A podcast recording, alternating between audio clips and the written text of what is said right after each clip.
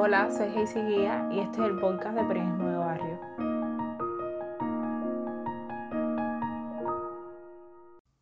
Varios meses han pasado desde el 27 de noviembre de 2020.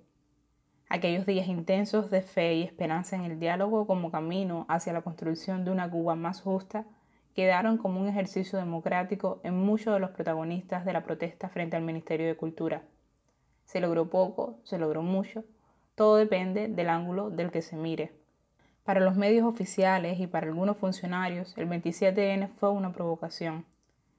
En la reunión donde estuvo el ministro de Cultura, junto a una selección de artistas e intelectuales cubanos, trascendieron reportes de prensa como este. Trabajar de conjunto por cambiar determinados mecanismos que impiden que seamos un mejor país, pero sin ser ingenuos, sin abandonar nuestra realidad de plaza sitiada, fue un punto en común entre instituciones y artistas. El plan es sacar gente a la calle, primero apretar la tuerca hasta que la gente estalle por problemas de desabastecimiento, crisis, lo que quieren es desesperación de este pueblo, que este pueblo estalle, que salga entonces a manifestarse, a protestar, que haya represión, que haya un muerto, con un muerto basta, y inmediatamente viene lo que sigue, que es la intervención armada de los americanos. Si la revolución algún día, que yo no lo quiero ver, esta revolución fracasara, la patria se liquida. En términos conceptuales, si tú ves la revolución como, digamos decir, un periodo, pero ya para esta patria esa revolución es imprescindible. Es decir, se han convertido en sinónimos. Revolución no es gobierno, no es, no es una institución estatal. Una institución estatal se puede equivocar, la revolución no puede equivocarse. Después de más de seis horas de intercambio, el diálogo entre artistas e instituciones concluyó, pero solo por hoy. Escuchamos a Abel Prieto Jiménez, quien fuera durante muchos años ministro de Cultura en Cuba. Cuba, plaza sitiada. En un intento por recoger los más diversos puntos de vista sobre los sucesos de la Revolución de los Aplausos, llega este décimo capítulo de esta serie de entrevistas. En esta ocasión conversamos con el escritor y editor cubano Daniel Díaz Mantilla. Yo soy escritor, soy narrador, poeta, ensayista también, soy editor eh, comencé a publicar en los años 90 como parte de la, esa generación que se llamó Los Novísimos Narradores. Y bueno, pues he publicado novelas, libros de cuentos, poesía. Eso es lo que más o menos he hecho. Trabajo en Ediciones Unión desde hace varios años. Antes de eso trabajé como editor alrededor de 12 años de una revista que se llama La Letra del Escribo. ¿Ha sido censurado alguna vez? Bueno, sí, yo he tenido dificultades en determinados momentos para publicar por, por diversas razones, algunas, digamos, que tienen que ver con el contenido, con la parte ideológica del, del texto, ¿no? Pero a la vez he tenido la suerte de poder publicarlo todo aquí sin, sin ningún problema todavía. Es decir, ha habido demoras, ha habido incomprensiones, dificultades y algunas también tienen que ver más con, el, más con la forma que con el contenido. ¿no?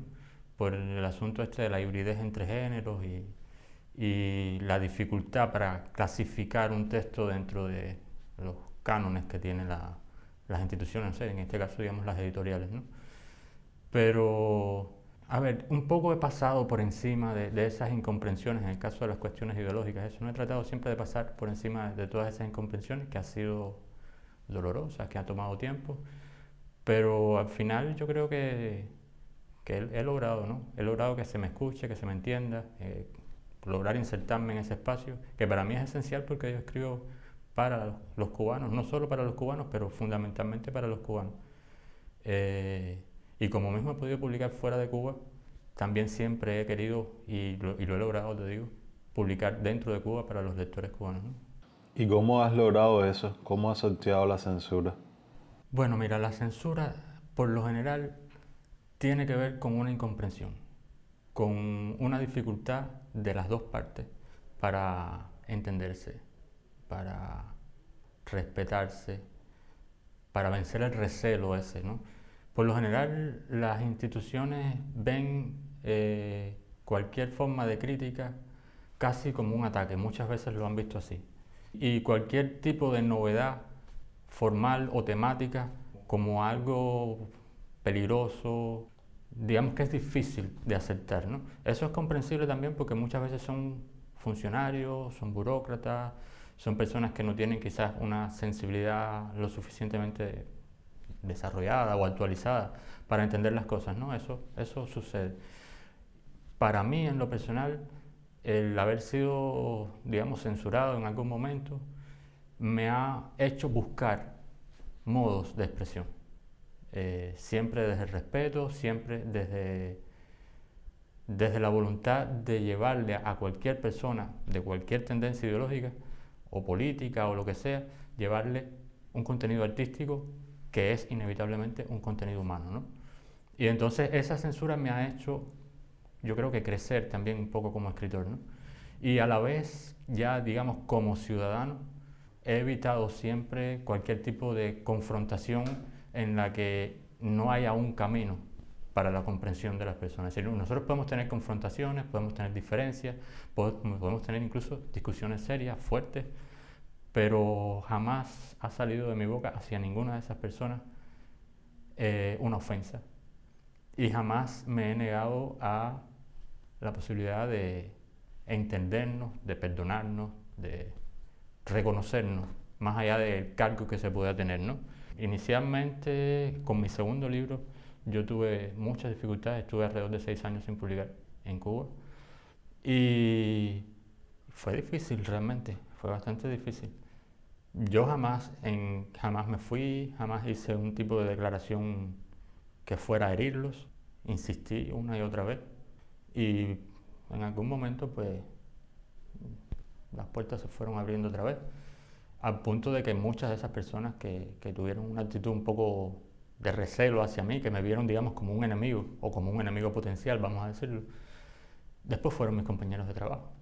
Y jamás, ni en ese momento, ni después, yo tuve una actitud hacia ellos irrespetuosa o, o agresiva. O, yo trato por todos los medios de no crear enemigos con nadie. Yo creo que las diferencias en cuanto al pensamiento son algo natural a cualquier tipo de pensamiento, incluido el pensamiento político, son algo natural y quizás seamos adversarios en algún, en algún debate, pero jamás seré enemigo de, ninguno de ellos.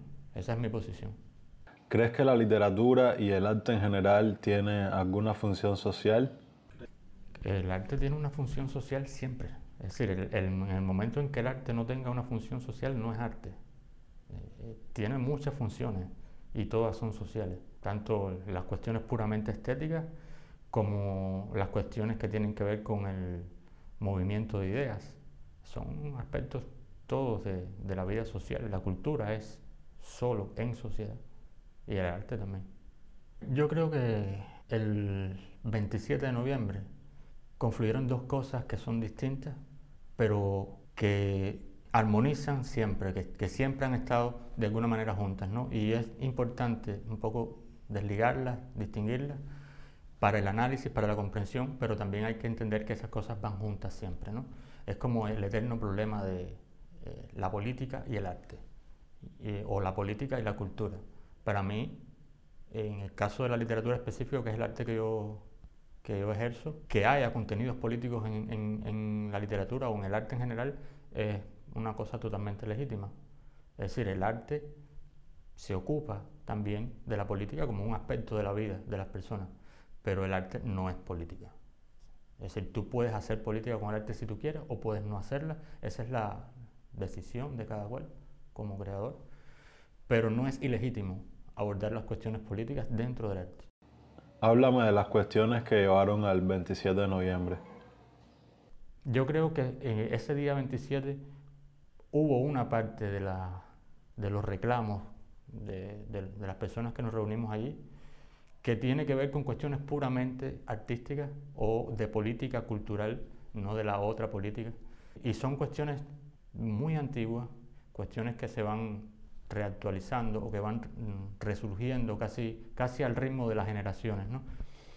Por ejemplo, la cuestión de lo oculto y lo popular en los años 60, todo el debate, todo el, Mm, digamos, la falta de entendimiento que hubo entre las partes en ese momento es, una expresión del mismo conflicto. la cuestión entre el arte realista y el abstracto, o los problemas con la música rock, eh, en los años 70, 80, 90, que yo los viví personalmente, todas esas, todas esas incomprensiones que en algún momento se han ido zanjando o se han ido resolviendo, yo creo que parcialmente, son parte del mismo conflicto que incidió ese 27 de, noviembre. Y son síntomas de que las soluciones que se le ha dado a ese conflicto en, en, los distintos momentos que han ido surgiendo con sus manifestaciones específicas no se resolvieron esos conflictos de una manera, digamos, satisfactoria o total. ¿no? Hay que entender también que la relación del, artista con la sociedad y con las instituciones es una, es una relación muy conflictiva. Eh, el arte es crítico e incide en la sociedad para cambiarla, eso es ser revolucionario también. Y además de eso, el arte es súper dinámico. Si una cosa no puede permitirse el arte, es ser repetitivo y monótono.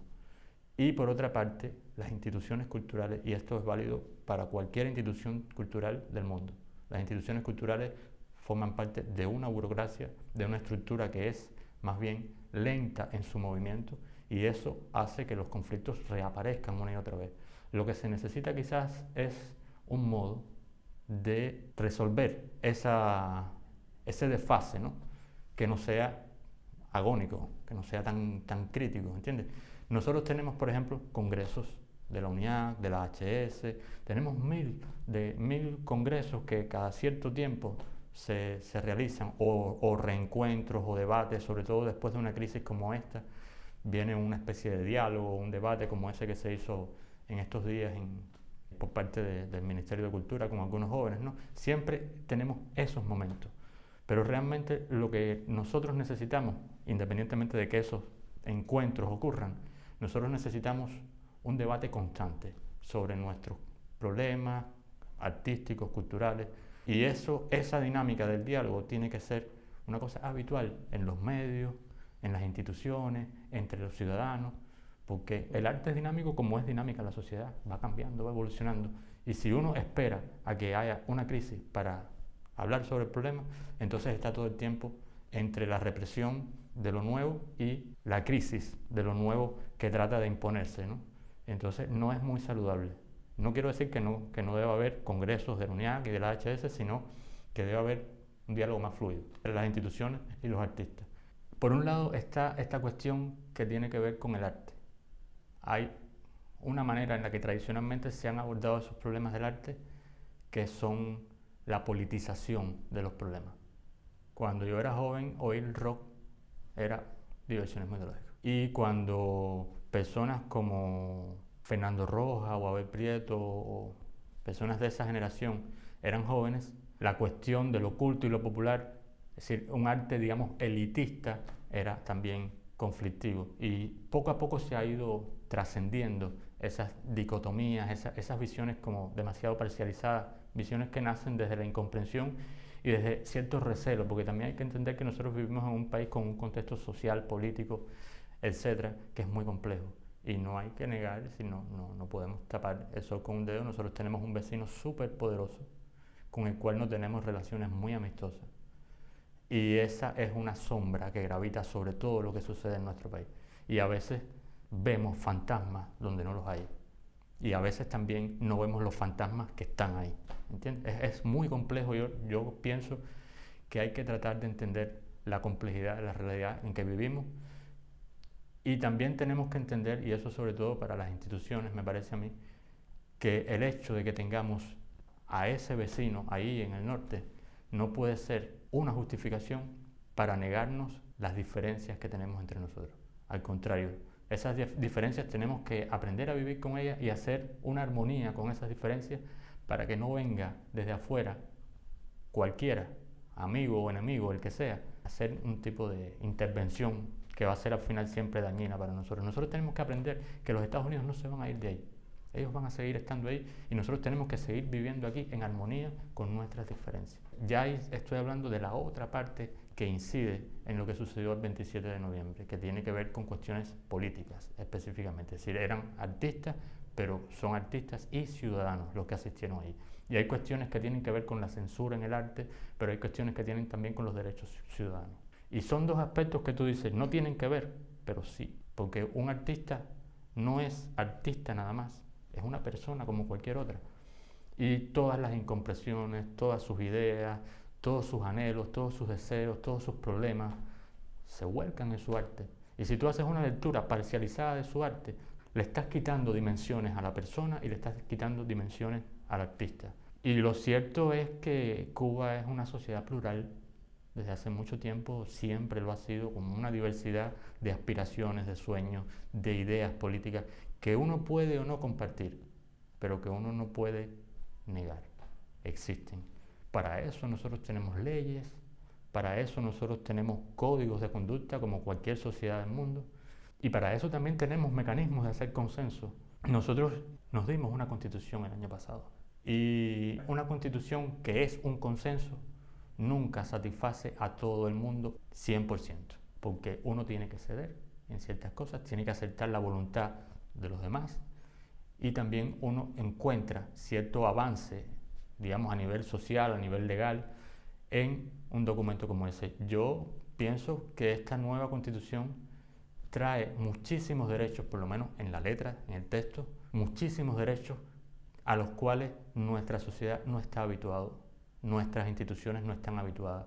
Hay que reajustar. Y el diálogo que ocurrió el día 27 fue siempre con un apeo total, desde todas las personas que hablaron ahí, que son personas muy diversas, todas, y entre nosotros, yo creo que los 30 no coincidimos en dos personas en, todo lo que, lo que piensan, ¿no? como, es, como es lógico.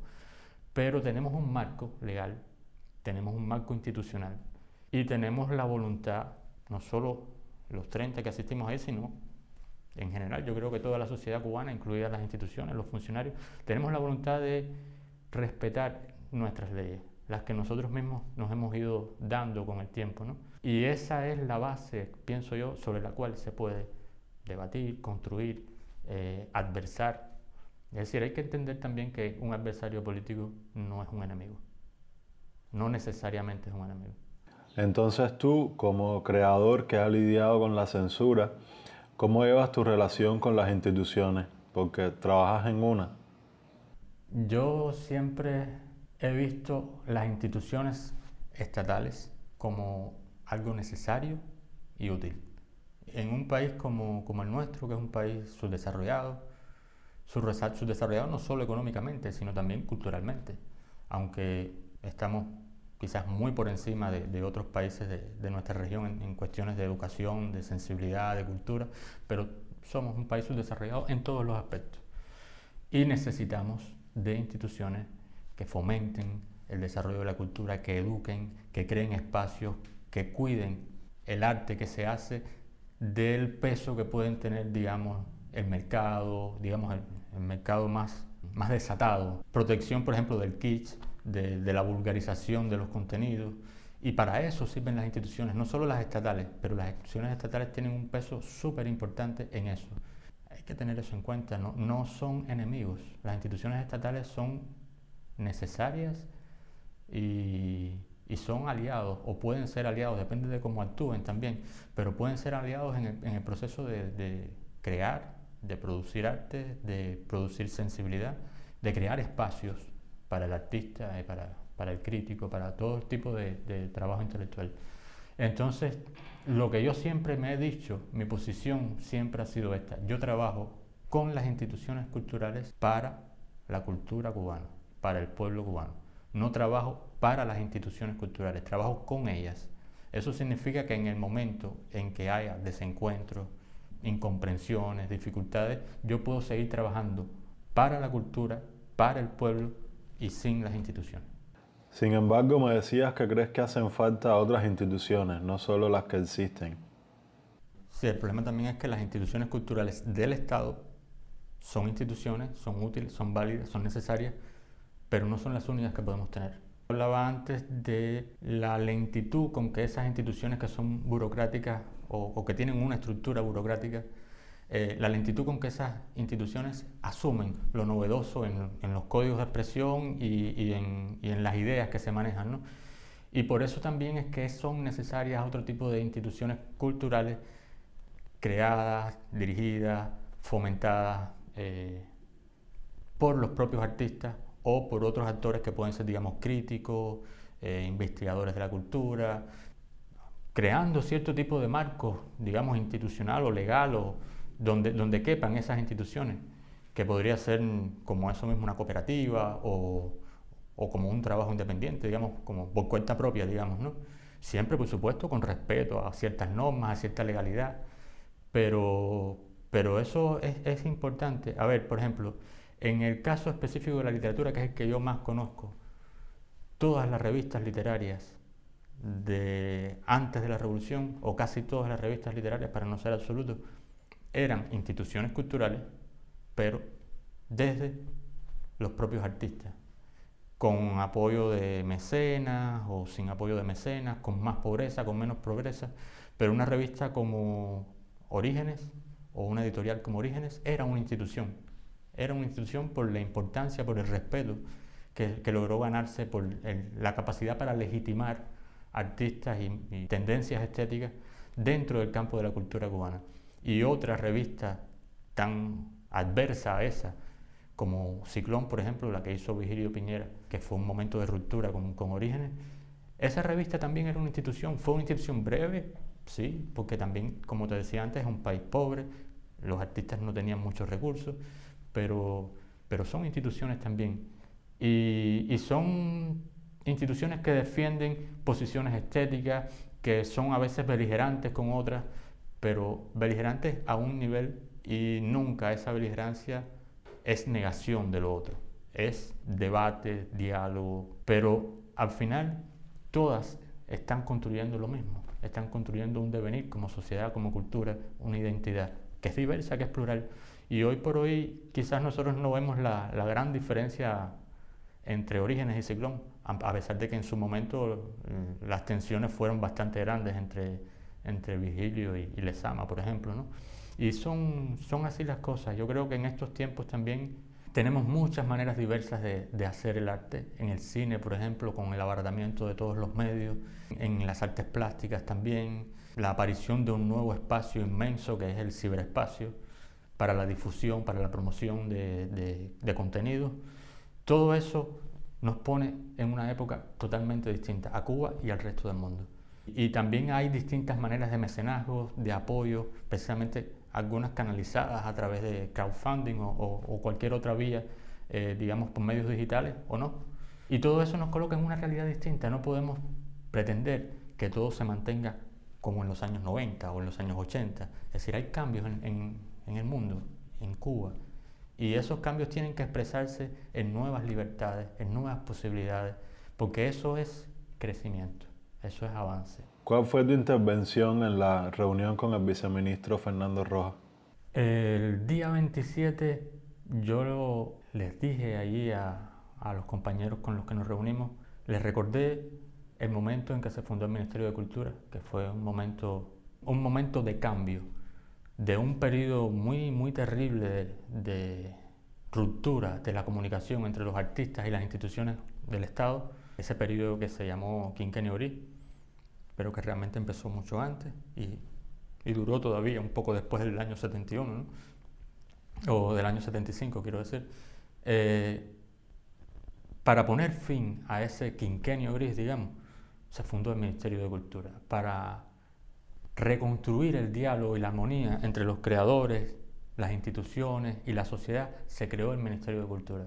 Y fue un momento de esperanza muy grande para todos los artistas y, para todos los, políticos de, ese momento. ¿no?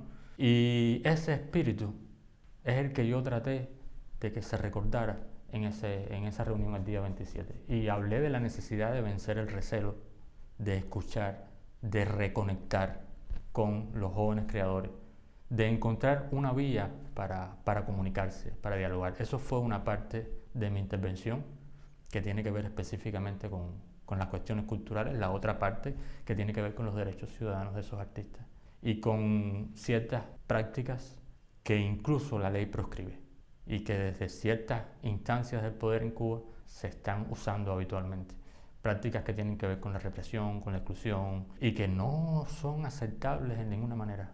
En primer lugar, porque están convirtiendo en enemigos a quienes no lo son. Y en segundo lugar, porque las leyes, ellos tienen que respetarlas también. Todos tenemos que respetarlas. Y si esas son las leyes revolucionarias, esas son las leyes de nuestro Estado socialista, ¿cómo es posible que desde el Estado socialista, una instancia, una parte de ese Estado, sea, capaz de violarla? Eso, eso no puede suceder. Y yo estaba hablándole al viceministro de Cultura, porque lo cierto es que, aunque sea el Ministerio de Cultura, es parte del Estado y tienen un mandato, que es velar porque la Constitución se cumpla, porque las leyes se cumplan. Yo no dije eso, ni lo digo ahora, ni lo diré jamás, desde la posición de un enemigo. Lo dije allí, yo me alegro que tengamos una seguridad del Estado. Es necesario tenerla, todos los estados tienen que protegerse de la injerencia de cualquier otro Estado. Hay muchísimas acciones oscuras que se hacen entre unos y otros, incluso entre Estados que parecen amigos. Si tú recuerdas, por ejemplo, eh, lo que sucedió entre Angela Merkel y Donald Trump a raíz del de, descubrimiento de todo el espionaje, eh, ese espionaje masivo que se hace hoy en día hacia instituciones y funcionarios de, de Alemania, tú dices, pero bueno, no son amigos. Es decir, eso es una práctica normal, habitual. No es saludable, pero uno no puede soñar con que eso no existe. Y hay que protegerse. Es decir, nosotros necesitamos realmente una seguridad del Estado, necesitamos contrainteligencia, necesitamos policía, necesitamos ejército. Todas esas cosas las necesitamos. Yo no quiero que eso desaparezca para nada. Y no los veo a ellos como enemigos ni como una amenaza para mi libertad. Pero me parece que hay una falta de comprensión primero de la diversidad de nuestra sociedad, que es legítima, que es natural, y quizás de la nueva realidad en la que nosotros estamos viviendo desde que tenemos esta constitución nueva. Eh, la incapacidad para ver personas distintas y no enemigos.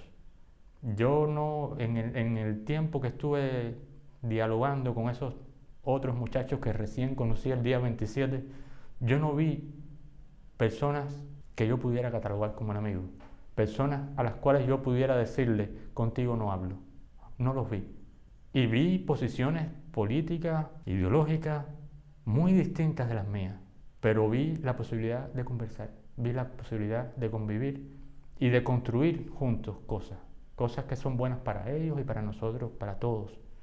Y eso es lo que, lo que me movió a trabajar con ellos y lo que me ha movido a, ponerme al lado de ellos en este en esta búsqueda del diálogo. A mí no me gusta decir en esta batalla o en esta lucha o en esta guerra, porque para mí no es una guerra. Yo, yo trabajo con, con las instituciones. Muchas de esas personas son mis compañeros de trabajo de muchos años. Y hemos tenido conversaciones de todo tipo, desde bronca hasta conversaciones de amigos. Y no son mis enemigos, ni, ni aún en el momento en que hayamos tenido un malentendido, jamás los he visto como enemigos. Y esos muchachos tampoco lo son. Estoy ahí con ellos precisamente porque yo quiero que todos ellos y los otros tengan un espacio para vivir aquí y para realizarse. ¿Creíste que ese diálogo iba a llevar a algún lugar? Si yo no hubiese creído que podía salir algo bueno de ahí, no hubiese perdido mi tiempo haciéndolo. Yo estaba escribiendo antes de que sucediera todo eso, un rato antes de irme para el Ministerio de Cultura, yo estaba escribiendo y necesito seguir escribiendo lo que estaba haciendo. Para mí eso es muy importante. Y yo lo paré porque, porque sentí que era necesario estar allí y todos estos días en los que estuvimos ahí en Instar con, con esos muchachos dialogando, tratando de encontrar vías, de ponernos de acuerdo y de construir un camino para ese diálogo, para mí eso no fue tiempo perdido, incluso ahora, después de haber visto toda la, manera en que se resolvió, digamos, ese problema, ¿no? que no fue una solución realmente, pero o no fue una buena solución, me parece, de ninguna de las partes. Pero incluso con, esta, con este resultado que hemos tenido hasta ahora, me parece que no es una pérdida de tiempo. Es decir, a mí me parece que esto es la, la evidencia de que tenemos un problema serio que resolver. Y quizás ahora no sea el problema de, de insistir con el diálogo. A mí me parece que este no es el momento de insistir con que hay que sentarse a dialogar, porque estamos todos tensos, crispados, dolidos, nos sentimos traicionados no digo yo, digo todos. Yo me imagino que haya muchos compañeros de trabajo o personas que me conocen y no son precisamente compañeros que, que están dolidos conmigo por haber estado allí con esos muchachos. Y ese, ese malestar no es el clima adecuado para, para un diálogo constructivo. Ahora a mí me parece que lo más necesario sería que nos sentemos cada cual a reflexionar, a pensar en lo que hicimos bien, en lo que hicimos mal, en dónde fuimos intolerantes y en dónde no, no queremos ceder y en cómo ceder sin traicionarnos a nosotros mismos. Nosotros tenemos que todos reflexionar mucho porque yo creo que lo que ha sucedido no le gustó a nadie. Ni a ellos les gustó que nosotros fuésemos a las puertas del Ministerio de Cultura a exigirles, ni a nosotros nos gustó que en los medios masivos hicieran toda esa serie de asociaciones locas de lo que fuimos, un grupo de artistas o de, o de personas con una sensibilidad artística, con preocupaciones artísticas, asociados de pronto con gente que quieren que un millón de personas mueran, o gente que tira cócteles molotov en no sé dónde. No, ¿Por qué se nos asocia eso? Eso es un error. Y yo entiendo que están desde la trinchera temiendo el avance del enemigo. Sí, hay un enemigo y sí quiere avanzar, pero no somos nosotros. De verdad que no. Hay que esperar a que, a salen un poco esos malestares y hay que retomar eso, porque es imprescindible, ese diálogo es imprescindible. Yo lo, he dicho, lo he escrito en estos días en, en las cosas que he publicado.